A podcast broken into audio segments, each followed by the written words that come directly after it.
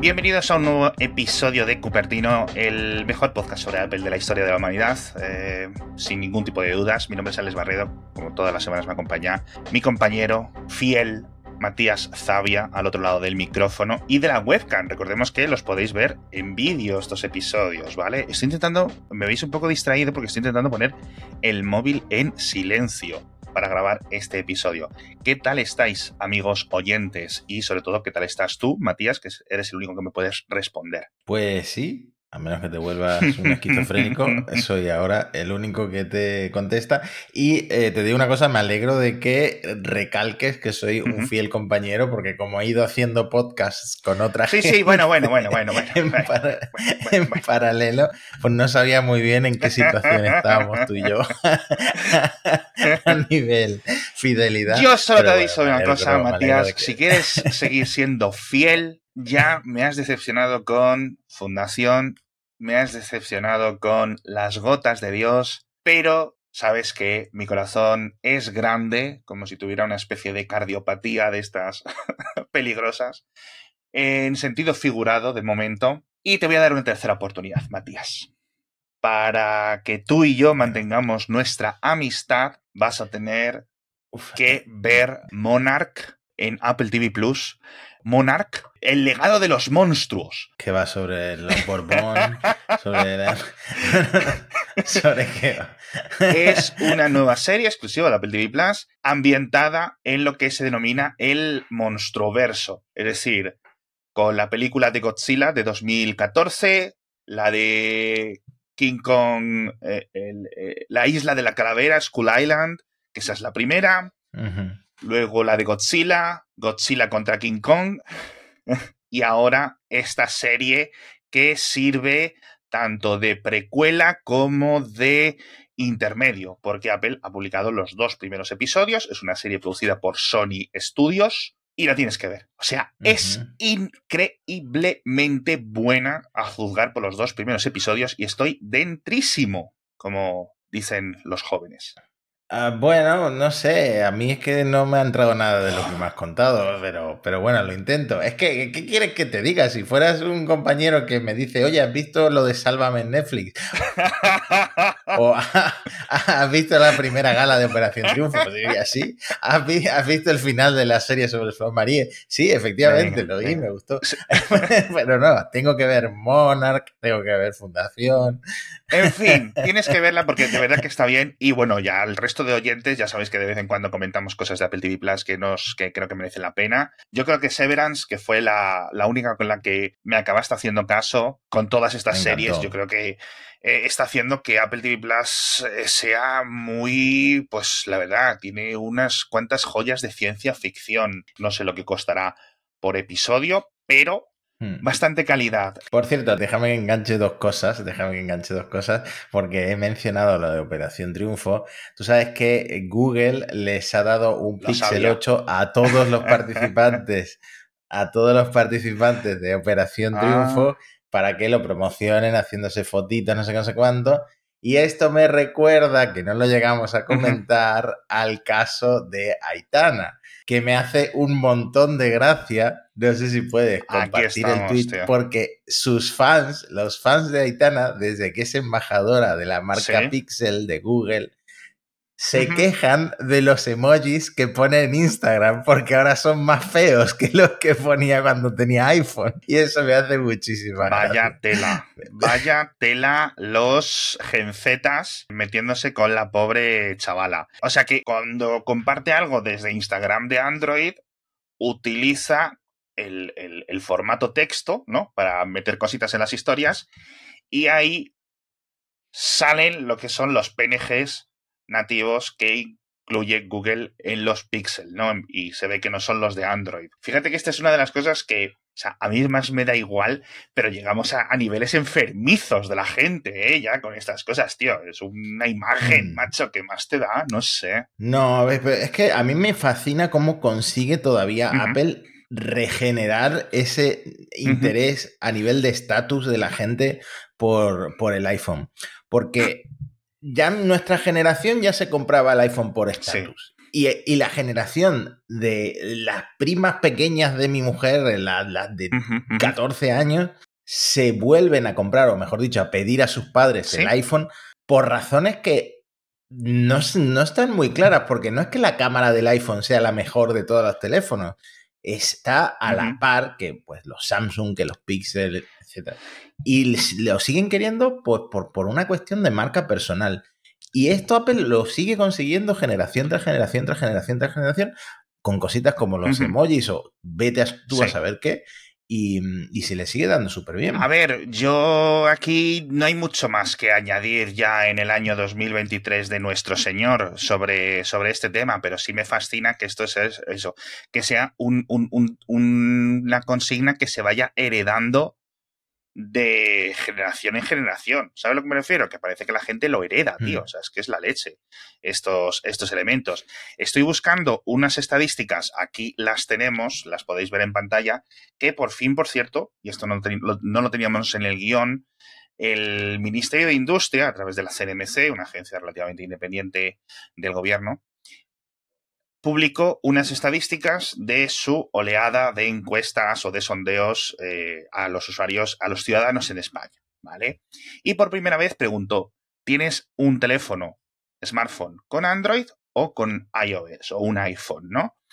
Y dio unos datos. Y yo en Mixio, hace un par de semanas, etiqueté bien los perfiles para que veamos el, digamos, la pirámide demográfica de uso de Android y de iPhone en España. Y entre los 15 y los 34 años es donde el grueso de iPhone es más grande, pero aún así hay un usuario de iPhone por cada tres de Android. Y luego ya en otras edades, sobre todo pues a partir de los 50 años, hay un iPhone por cada nueve Androids y cosas así. Así que sí es cierto que es un tema generacional. Imagino que justo encaja todo esto con los, los fans de Aitana, pero bueno, Aitana es muy conocida a nivel internacional porque a lo mejor nuestros oyentes en América están flipando un poco, ¿sabes? Bueno, Aitana han intentado llevarla mucho a nivel internacional. Te diría que en Latinoamérica sí es muy conocida, pero no sé si en Estados Unidos es conocida, la sí, verdad. Sí, yo imagino que no, mm. no estará un nivel Rosalía Mm, Shakiras, etcétera, pero, pero sí es cierto que, oye, no es completamente desconocida. Bueno, pues ridículo y me gusta que este tipo de secciones de vez en cuando las tengamos aquí.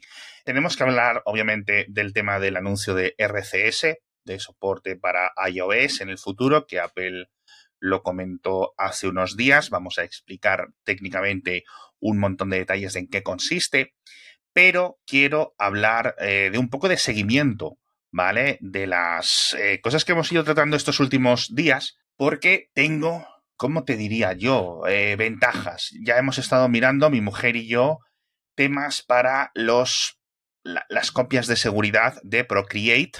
Hay una forma de hacerlo relativamente más fácil, ¿de acuerdo? No es algo que Procreate lo diseñen para hacerlo así, ya hemos comentado, no permite el almacenamiento externo, con lo cual, eh, bueno, no lo permite de base, todo se almacena dentro de la propia aplicación, con lo cual tú no puedes utilizar ni siquiera iCloud Drive, ya no te digo, un disco externo, Dropbox o lo que sea, ¿no?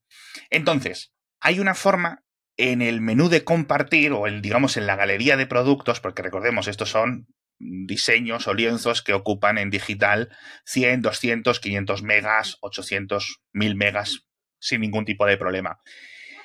Y hay una forma para exportarlos en grupos que hemos visto, con lo cual no es algo completamente sencillo, pero es algo que cuando mi mujer y yo, pues el fin de que viene, cuando tengamos un rato, nos pongamos, vamos a poder tener una copia nuestra en local, un poco manual, no es algo que se pueda automatizar, pero va a permitir que dejemos de depender de estos 2 terabytes de almacenamiento en la nube de iCloud y además, lo, más importante, eh, eso que puede suponer un ahorro, es que futuros iPad Pros que mi mujer se vaya comprando no tengan que ser el de un tera o dos teras porque utiliza esta aplicación, ¿sabes? Sino que puede ir poco a poco teniendo algo un poco más normal. Y me ha dado mucha pena una cosa porque he estado buscando un montón de alternativas y de procesos técnicos, etcétera, y hay peticiones en los foros oficiales de Procreate, foros de soporte de todo el mundo, eh, comunidades de artistas, etcétera, pidiendo cómo hacer esto sin responder o sin atender por parte de la empresa creadora de Procreate desde hace ocho años. O sea, esto es una queja común y si no lo han implementado ya es porque no quieren precisamente que alojes tus ficheros de esta forma, lo cual me parece un poco raro, la verdad. Pero bueno, teniendo en cuenta que es algo mm. beneficioso para su base de, usuarios. Sí. Claro, por ejemplo, fíjate una acción, mira, para, lo que, para que veas lo, estúpido y lo difícil y las zancadillas que pone Procreate para esto. Tú puedes organizar los, los ficheros por carpetas o por grupos, ¿vale? No hay una opción seleccionar todo. Tienes que ir pipi, pipi, pipi, pipi, pipi, pipi, pipi, pipi. Es de coña. Y no es algo costoso de hacer y sobre todo desde hace años y años. Y esto a mí me sorprende muchísimo porque me parece no anticonsumidor, sino esto es una aplicación de pago, esto es anticliente, ¿sabes? Así que bueno, a ver si algún día se ponen con el tema, pero bueno, más temas, más temas. ¿Quieres que comentemos el tema de los accidentes de tráfico, Matías, súper rápido? Uy, nos mandó un email un oyente. Eh, que no vamos a decir su nombre porque prefiere quedarse en el anonimato. Claro, porque lo de la emergencia vía satélite, el, SOS vía satélite de, mm, del iPhone, corrígeme si me equivoco, está disponible desde iOS 17 para iPhone 14 y 15. Es decir, que lleva disponible muy poco tiempo en España. Eh, sí, a ver, a ver, por una parte, los accidentes de coche, esto de que tú estás con un Apple Watch o un iPhone relativamente reciente y por su acelerómetro detecta un golpe muy fuerte, una colisión, un accidente de tráfico y se comunica con el 112 o el teléfono de emergencias que sea, esto ya está. Y esto es específicamente un tipo de casos que cada vez vamos viendo más bueno, pues a medida que esto se va utilizando más, yo creo que además, por cierto, justo el teléfono que primero lo implementó, creo que fue un Pixel, ahora que hablábamos de lo de, Aitana, etcétera, pero es una función clave y que funciona muy bien. Y un oyente nos pasó unas imágenes, la verdad que bastante truculentas, obviamente no vamos a compartir, no hubo muertos ni nada, pero fue, eh, como nos decía, varias eh, vueltas de campana, un accidente grosso, un accidente muy chuco, muy, muy jodido, y el iPhone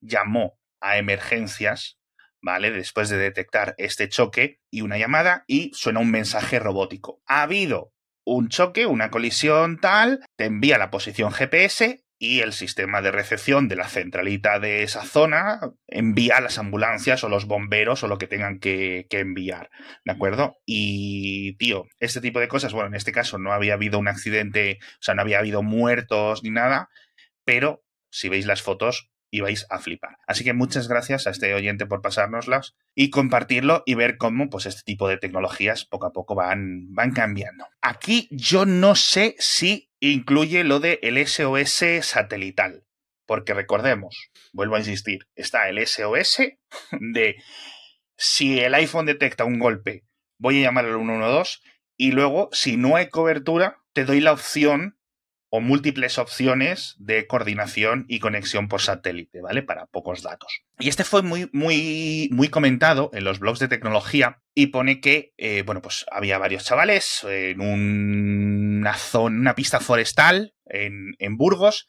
y estaban en un buggy, un buggy de carreras de estos, de pues ahí haciendo un poco el vaina y pasándoselo bien, etcétera. Tuvieron un accidente, y el iPhone de uno de ellos llamó a las emergencias. Se desplazaron, por lo visto, el destacamento que se tuviera que acercar hasta allí y cuando llegaron resulta que los chavales estaban bien y que no habían desactivado esta alarma. Con lo cual, bien por la alarma, por funcionar, y de hecho, aquí los bomberos del Ayuntamiento de Burgos dicen, el servicio SOS es preciso, pero apelamos a la responsabilidad de los usuarios y que apaguen la alarma y que cancelen esa llamada en caso de que no sea necesario, porque el iPhone te lo está indicando que ha estado llamando y que se ha puesto en contacto, etcétera. Entonces, pues antes de hacer llevarse, aparecer unos bomberos en mitad de un monte que podían estar a otras cosas, pues chicos, hay que estar un poco más al loro. Me hace mucha gracia el primer comentario, pedir responsabilidad a un usuario de Boogie es mucho, es mucho pedir.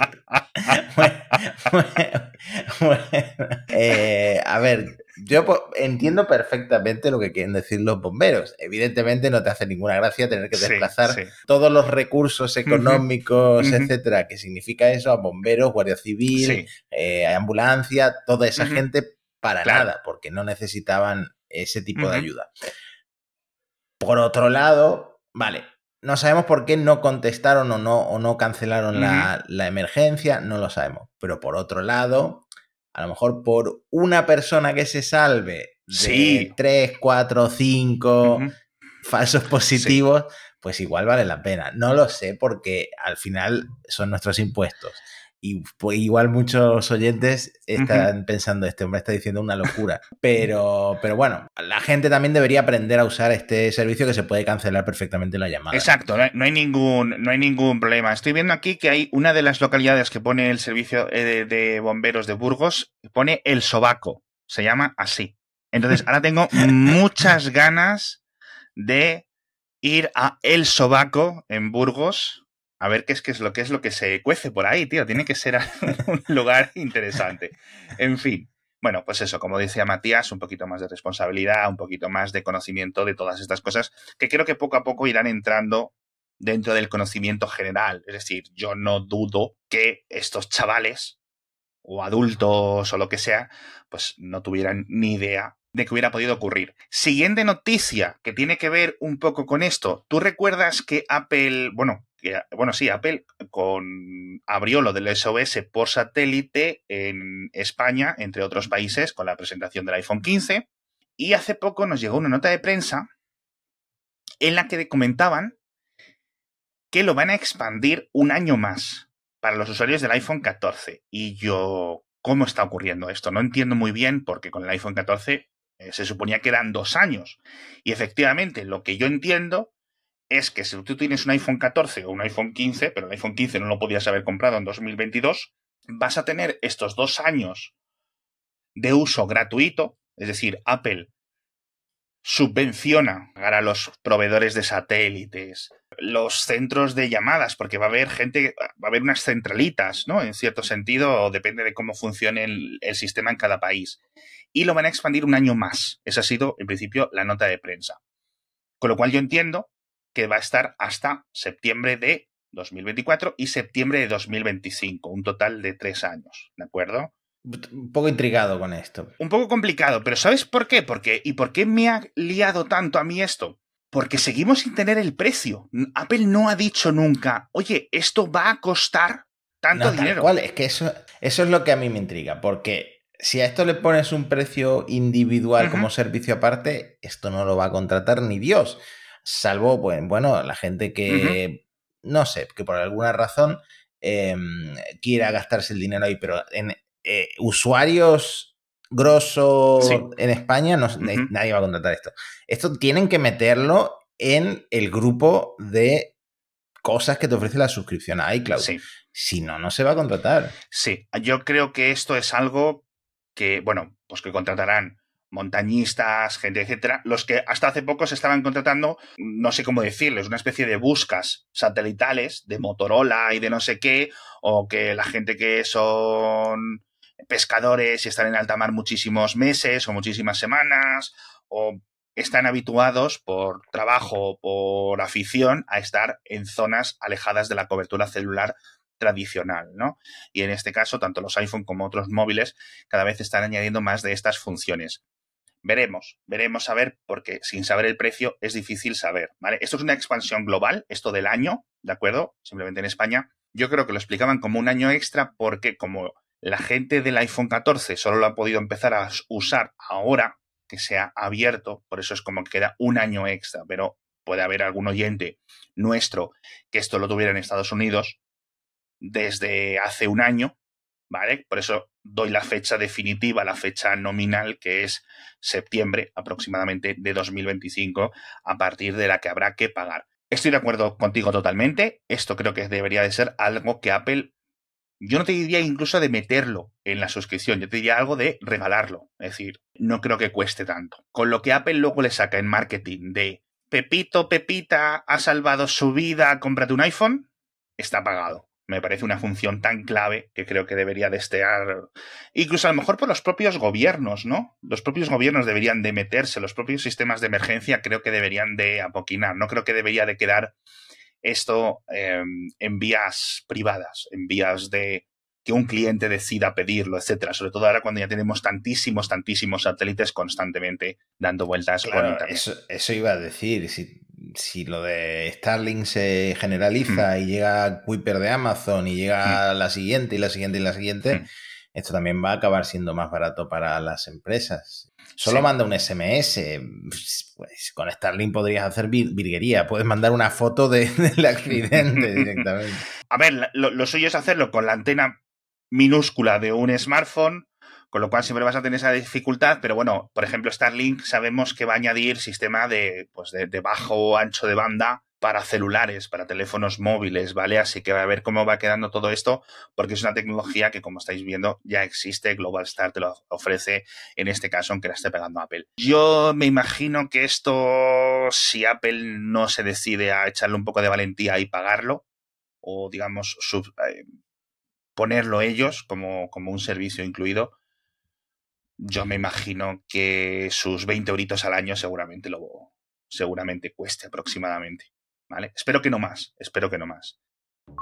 Y ahora, si me permitís, vamos a contaros el patrocinador de esta semana que os interesa especialmente si sois autónomos o una pequeña empresa, porque ya sabes que en ese caso necesitas siempre contar con los mejores.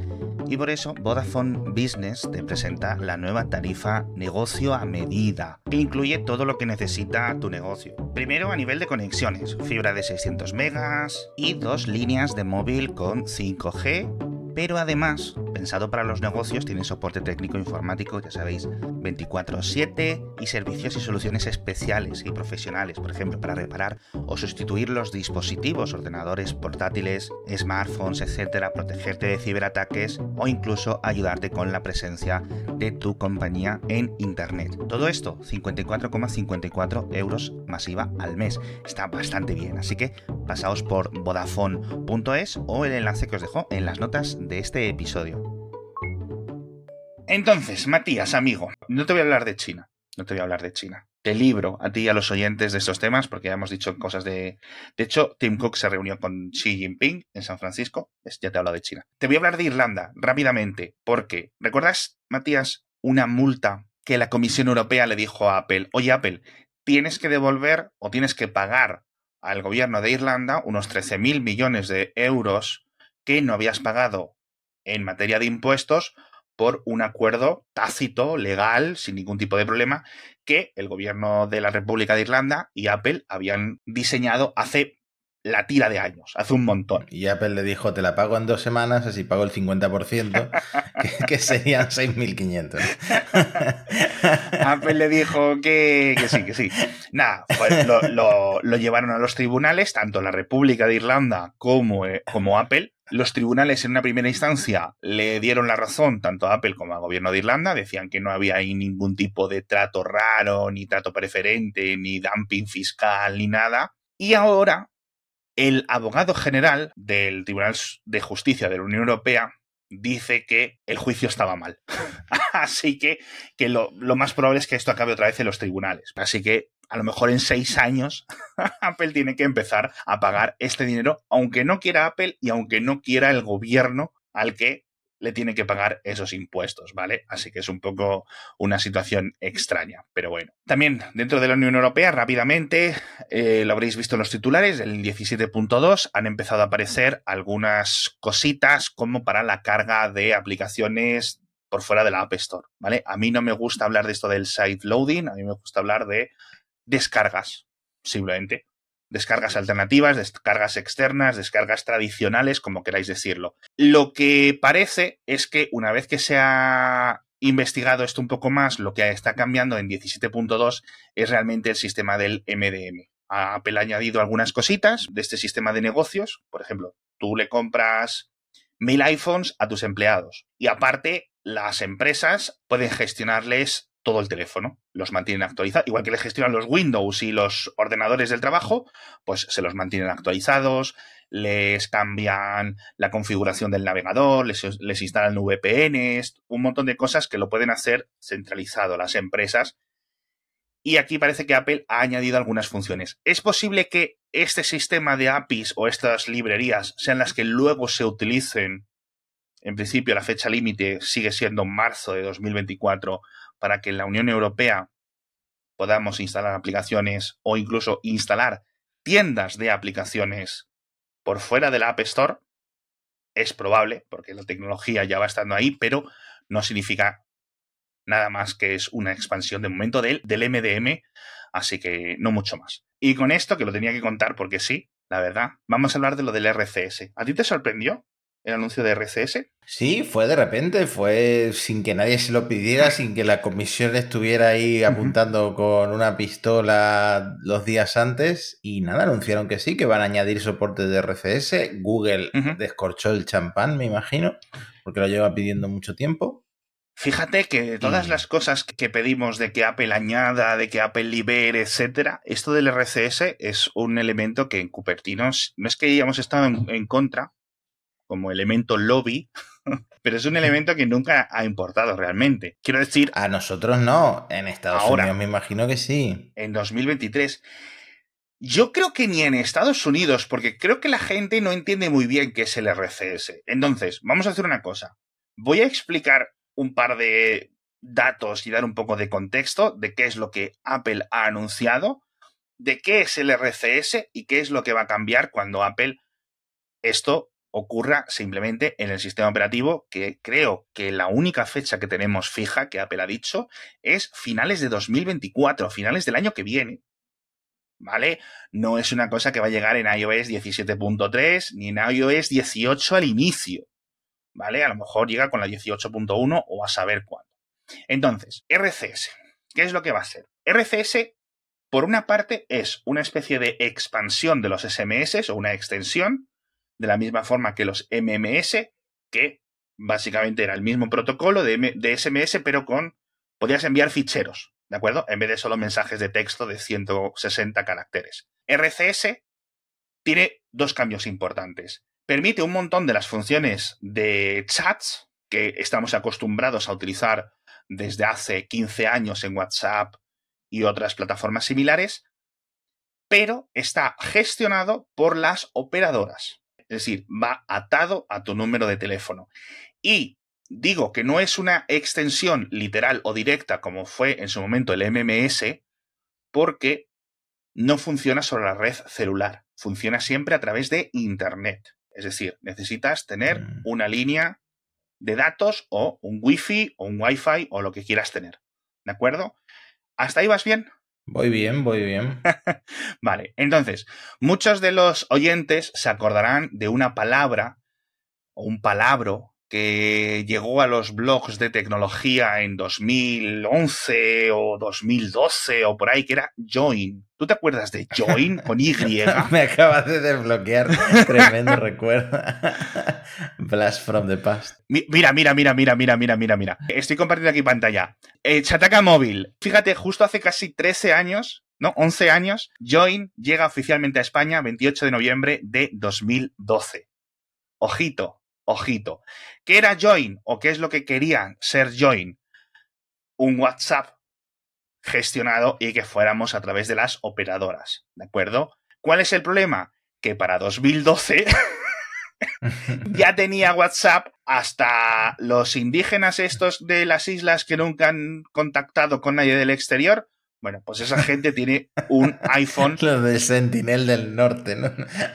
tiene debajo de la almohada las lanzas y el iPhone con WhatsApp, ya en 2012. Entonces, bueno, esto fue un fracaso, nadie le hizo caso. Esto es RCS. Aquí, lo, es decir, lo que es Join era una especie de branding, una especie de marca, por decirlo así. Esto no llegó a ningún lado porque el RCS técnicamente no le importaba a nadie. ¿Por qué? Porque a pesar de que podía haber habido un abuso de posición dominante, nunca lo hubo. Prueba de ello es que todos utilizamos WhatsApp, todos utilizamos Telegram, todos utilizamos los mensajes de Instagram, todos utilizamos plataformas que van por encima de lo que son los sistemas de las operadoras. Entonces, ahora Apple dice, venga, vamos a añadir RCS en iMessage. ¿Qué es lo que significa esto? ¿Vas a tener burbujas azules? No, vas a seguir siendo verde si envías un mensaje a través de RCS. ¿Por qué?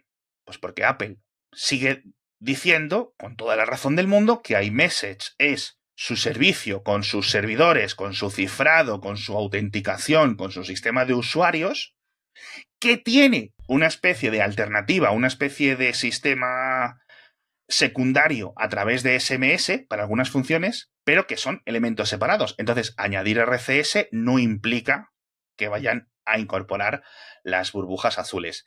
Y aquí una aclaración, hemos estado hablando antes de la Unión Europea, yo aquí no veo ningún motivo de presión de la Unión Europea. Es decir, todos estos elementos de que Apple tiene que abrir iMessage, etcétera, nunca ha habido ninguna posición dominante.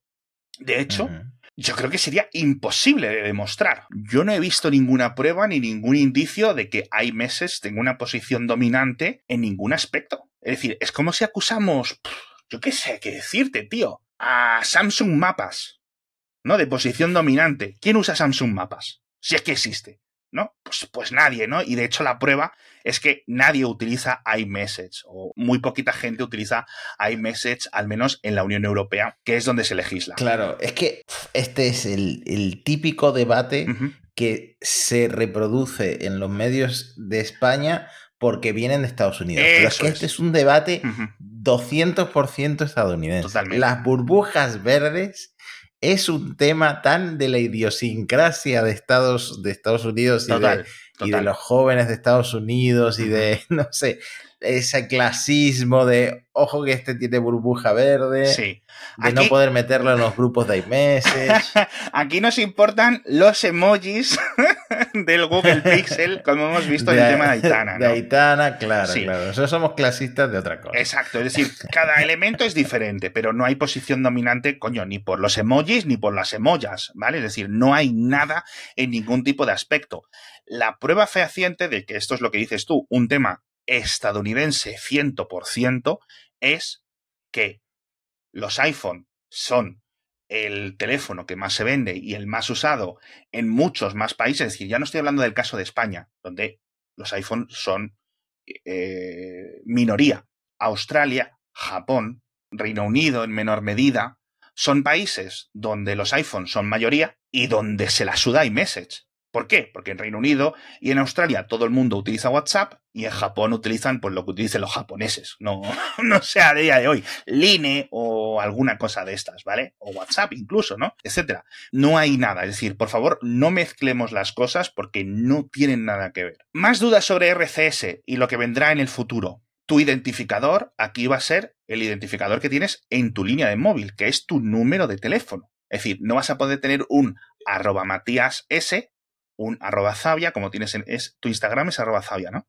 Sí. Seguid a Matías en Instagram, que sube cosas muy chulas. Tu identificador va a depender de tu tarjeta SIM. Tu clave de acceso va a ser tu código PIN. Tú te autenticas utilizando eso. ¿Vale? Igual que los SMS, igual que las llamadas, igual que todo. Ese tipo de verificación se ocupan de ello los, las empresas de celular. Luego, no hay perfiles. Como no hay usuarios, no hay un sistema de perfiles como el que puedas tener hoy en día imaginario en WhatsApp, en Telegram, en Instagram, mucho menos, etcétera. ¿Por qué?